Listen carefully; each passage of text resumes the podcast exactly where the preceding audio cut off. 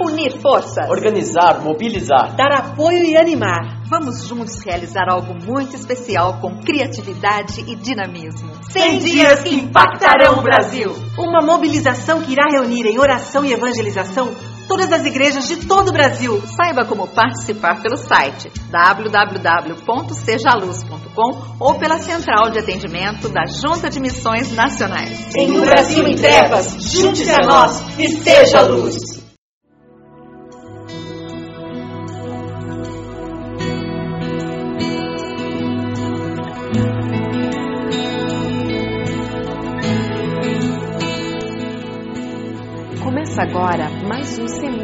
Amor de Deus, um programa da Igreja Batista do Bacaxeri, em Curitiba.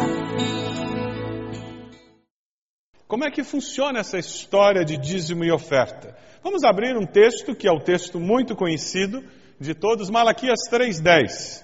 Malaquias 3:10 tem sido o texto áureo quando se fala de dízimo. Isso não quer dizer que a Bíblia não fale sobre dízimo em outros lugares. Existem muitos lugares na Bíblia que fala sobre dízimo. A palavra de Deus nos diz assim: Tragam o dízimo todo ao depósito do templo, para que haja alimento em minha casa. Ponham-me à prova, diz o Senhor dos Exércitos, e vejam se não vou abrir as comportas dos céus e derramar sobre vocês tantas bênçãos que nem terão onde guardá-las. Alguns destaques simples desse texto. O dízimo era trazido até o templo. Existe uma dimensão comunitária no dízimo muito importante. O dízimo não é algo meu que eu decido como usar. Então eu uso meu dízimo para sustentar uma igreja lá num outro país ou numa outra cidade. Eu pego aquele dízimo do meu salário e eu resolvo ajudar com uma cesta básica essa pessoa, ajudar fulano a fazer a reforma na casa. Eu estou ajudando pessoas. Não, o dízimo tem uma dimensão comunitária. Ele me força a trabalhar junto com outras pessoas. Existe também uma outra ideia muito forte, muito clara aqui. Ponham-me à prova. O dízimo é um ato de fé em que eu digo, Deus, se o Senhor não agir na minha vida financeira, eu não tenho escapatória.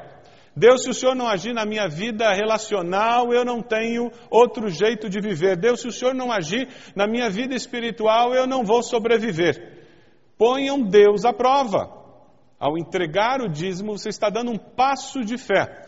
Foi uma das formas que Deus planejou para que nós nos forçássemos a sair do conforto da nossa estabilidade ou sair do desespero da nossa instabilidade financeira e darmos um passo de fé dizendo: Deus, eu vou confiar que, seja qual for o momento que eu estou vivendo na minha vida, o Senhor vai ser Deus e vai me ajudar a encontrar uma vida mais equilibrada. Então, existe a dimensão da fé envolvida no entregar o dízimo. E o terceiro, as bênçãos de Deus virão porque elas foram prometidas. É garantido que aquele que experimenta a fidelidade nessa área financeira, ele vai experimentar a bênção de Deus sobre a vida dele. Não de uma forma superficial ou mercantilista de tomar lá da cá, que muitas pessoas têm procurado passar mas você experimenta a bênção de Deus na sua vida como um todo. Porque ao dar o passo de fé, você começa a experimentar o que a Bíblia diz que o justo, pela fé, viverá. Você experimenta o que a Bíblia fala de vida abundante, uma vida plena do Espírito de Deus. Alguém argumentou, ah, eu não entrego o dízimo porque não era prática adotada no Novo Testamento. Já ouviu alguém comentar isso? E de fato, quando você lê os evangelhos, você não encontra Jesus dando muita ênfase ao dízimo. Jesus nunca elogiou alguém por ser dizimista e ele viveu numa sociedade em que muita gente era dizimista. Interessante isso, né? Jesus, na realidade, fala sobre o dízimo uma só vez. Mateus 23, 23. É o momento em que Jesus fala sobre o dízimo. Ele fala sobre o dízimo quando condena os fariseus que na sua religiosidade aparente, eles não praticavam justiça, misericórdia e fé, mas eles davam o dízimo da hortelã que eles escolhiam no jardim de casa. E é interessante porque Jesus condena essa religiosidade aparente hipócrita e diz: parem de fazer isso, porém continuem fazendo o que vocês fazem de entregar o dízimo. Mateus 23, 23 diz assim: Ai de vocês, mestres da lei, fariseus hipócritas, vocês dão o dízimo do hortelã, do endro, do cominho, mas têm negligenciado os preceitos mais importantes da lei: a justiça, a misericórdia e a fidelidade. E vejam a frase que vem a seguir: Vocês devem praticar estas coisas sem omitir aquelas. Ou seja, o entregar o dízimo. Os apóstolos também não falam muito sobre dízimo. Quando você lê as cartas do Novo Testamento, eles falam muito sobre ofertas. Existe uma razão muito clara por que a igreja no Novo Testamento não enfatizava muito o dízimo nos seus ensinos. Porque os israelitas tinham isso muito claro na mente deles, e a maioria dos cristãos primitivos eram israelitas. Eles aprenderam que o dízimo era o começo de tudo. Ou seja, não existe nada se não começar pelo dízimo. Os apóstolos falam muito de ofertas alçadas, sacrifícios, as ofertas nas ocasiões de festas religiosas, ofertas em ocasiões especiais, mas o dízimo era o começo de tudo, então não precisa nem falar. Se você tem um filho de 11, 12 anos, você já espera não ter mais que mandar escovar o dente, não é verdade? Você espera que essa fase já tenha passado, não é assim? Nós administramos algumas coisas e e passamos para outras fases, porque aquilo ali já é conceito adquirido. Já se espera que um filho de 12, 15 anos tome banho todo dia, né? Que seja assiado consigo mesmo, pelo menos. Assume-se. Porque senão você vai ficar muito frustrado de ter que lembrar dessas coisas que faziam parte lá de uma vida mais infantil, no começo de vida. Na igreja primitiva era óbvio que todos entregavam o dízimo. O que o apóstolo Paulo administra é a questão das ofertas deles. E dízimo e oferta são duas coisas distintas. Algumas pessoas confundem tudo. Tem campanha para construção, campanha missionária, eu tiro uma parte do meu dízimo e entrego para missões, eu tiro uma parte do dízimo e entrego para aquela campanha de construção. Eu vou fazer uma viagem missionária, pego uma parte do meu dízimo e vou lá pagar o ônibus para ir para o Piauí, vou pagar o ônibus para fazer a viagem missionária. Ah, vou mandar meu filho para o acampamento, eu tiro uma parte do dízimo e uso para aquilo. Lembram que o dízimo tem uma dimensão comunitária, o gerenciamento dele é comunitário. Volte lá para Malaquias. Malaquias 3,8 nos fala sobre isso. E ali aparece claramente a distinção entre dízimo e oferta. Quando Malaquias condena as atitudes falsas do povo, ele fala dos dízimos e das ofertas alçadas. Na essência, o que a Bíblia tenta trabalhar é com a motivação que nos leva a entregar o dízimo e com a motivação que nos leva a dar ofertas. Porque o que Deus está vendo é a motivação, não é apenas o ato exterior. Malaquias 3,8 diz: Pode um homem roubar de Deus? Contudo, vocês estão me roubando. E ainda perguntam: Como é que te roubamos? Nos dízimos e nas ofertas, vocês estão debaixo de grande maldição porque estão me roubando. A nação toda está me roubando. A bênção era perdida porque o reconhecimento de que Deus era dono de tudo e que fidelidade e regularidade são características de alguém que ama e serve a Deus havia desaparecido. Você é um dizimista fiel e regular? Tudo que você recebe na nossa sociedade, você não, não trabalha com colheita, pelo menos em centro urbano como Curitiba. Nós usamos moeda, papel moeda.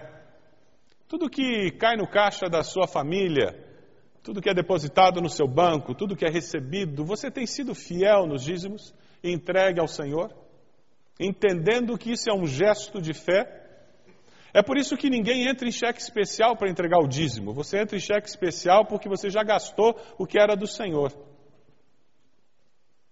A hora que o dinheiro chega na conta, ele deve ser entregue entendendo que o Senhor vai usar aquilo. Privilégio meu, eu participar da obra que Deus está fazendo no mundo.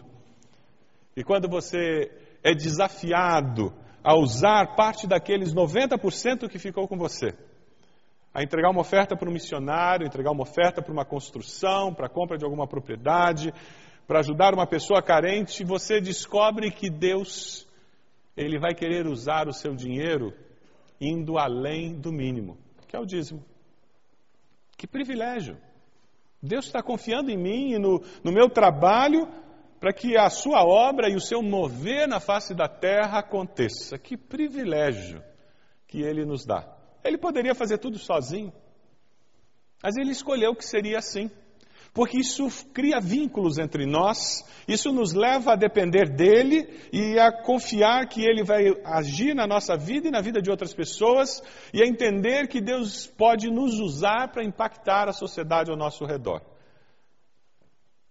Você tem sido fiel e regular? O que está acontecendo nas nossas igrejas hoje em dia é que o dízimo tem sido considerado o máximo e não o mínimo. Como entender então a entrega de algo além dos dízimos? É a dúvida de muitas pessoas.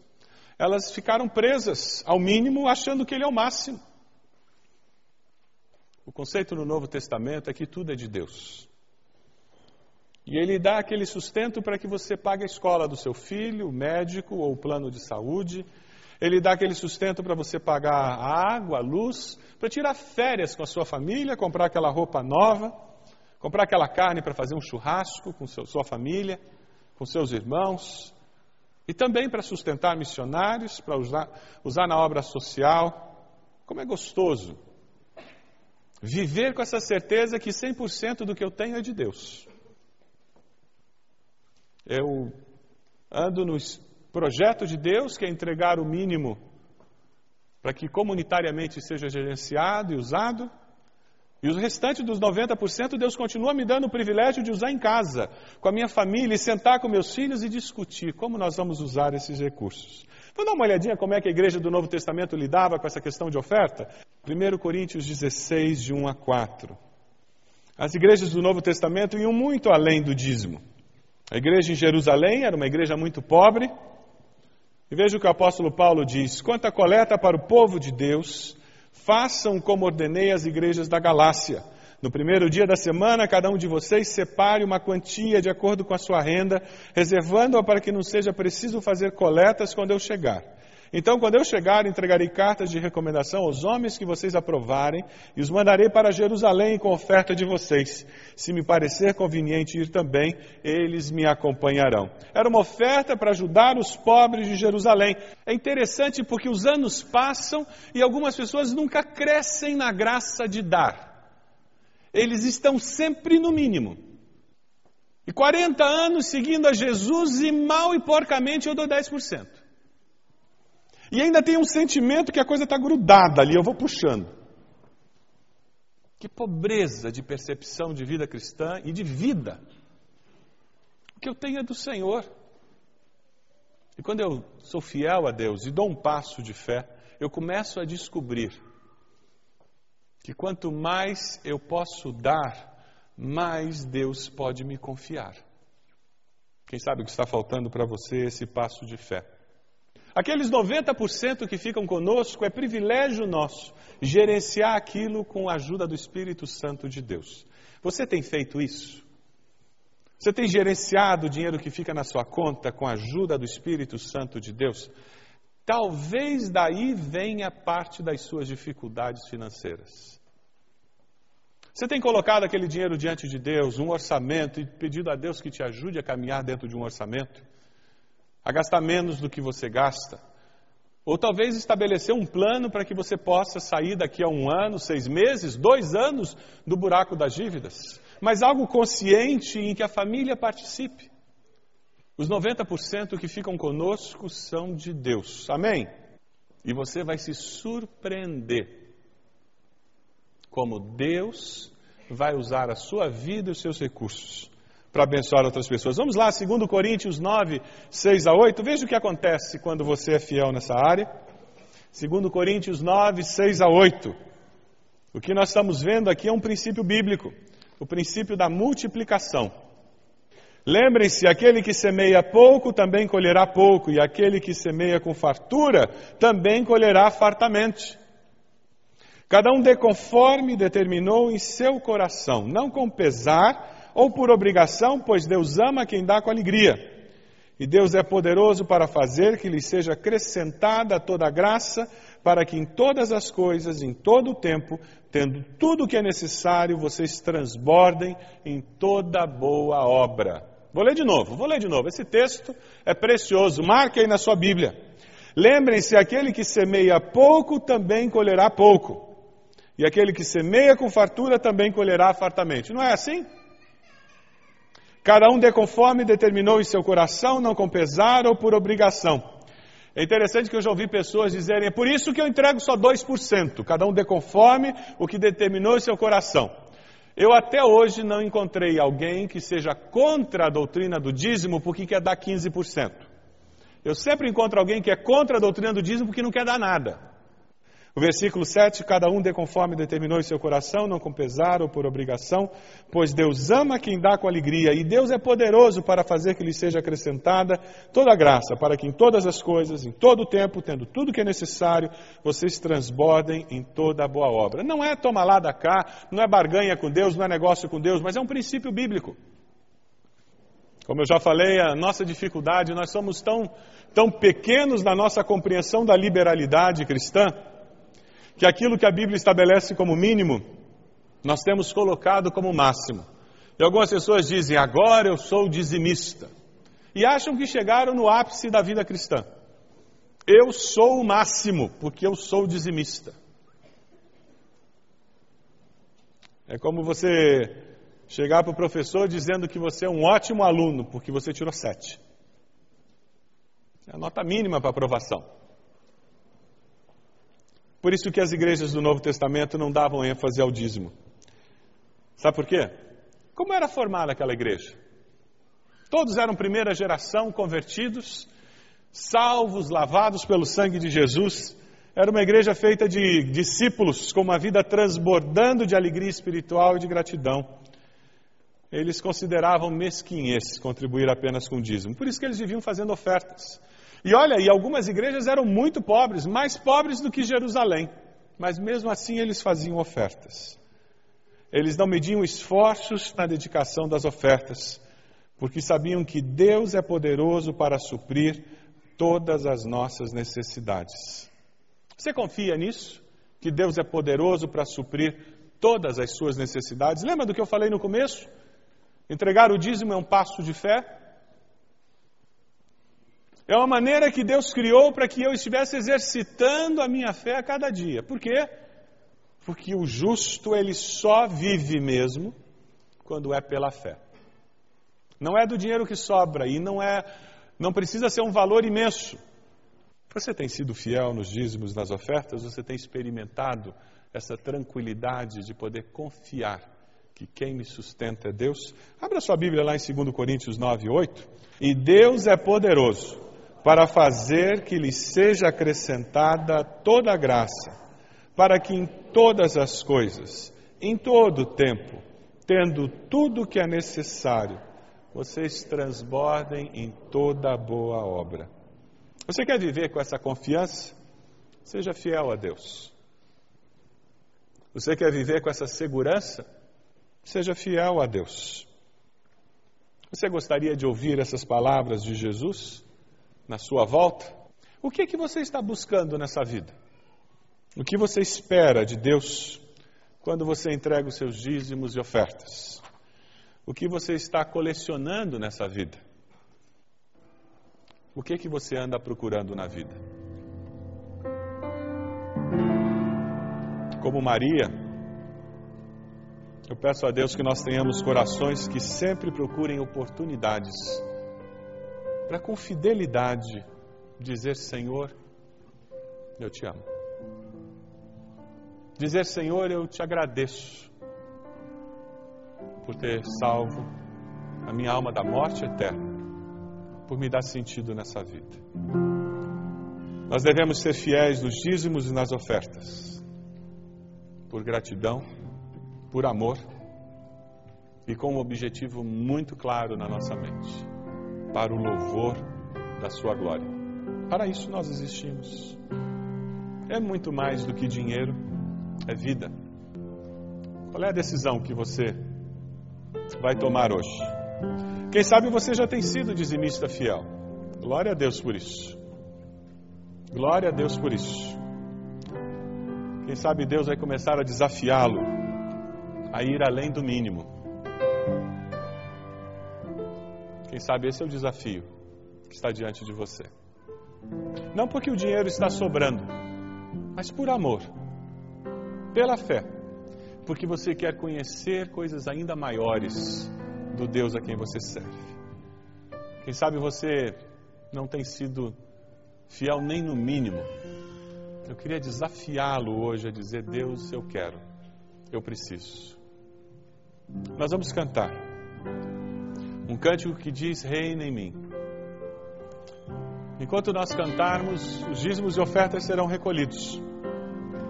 Expressão de amor e fidelidade do povo de Deus. Ninguém é obrigado nessa igreja.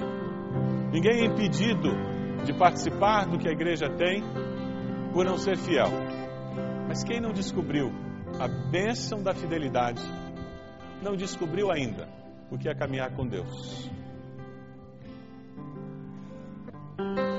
Estou colocando no meu coração o desafio, quem sabe, de você dizer: Deus, eu não sei como eu vou mexer no meu orçamento.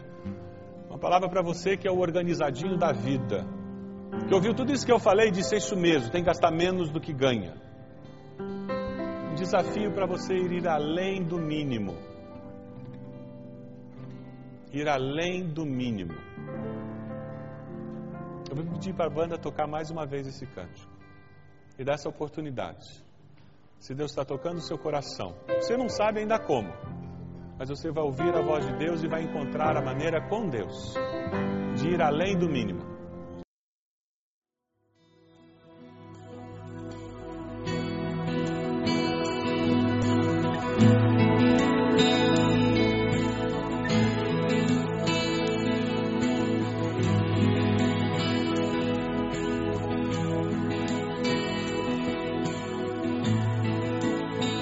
Foi mais um programa Sementes do Amor de Deus, com o pastor Roberto Silvado, da Igreja Batista do Bacaxeri. Se você deseja obter cópias dessa mensagem, ligue para 33630327 ou envie um e-mail para radio@ibb.org.br, informando a data da mensagem.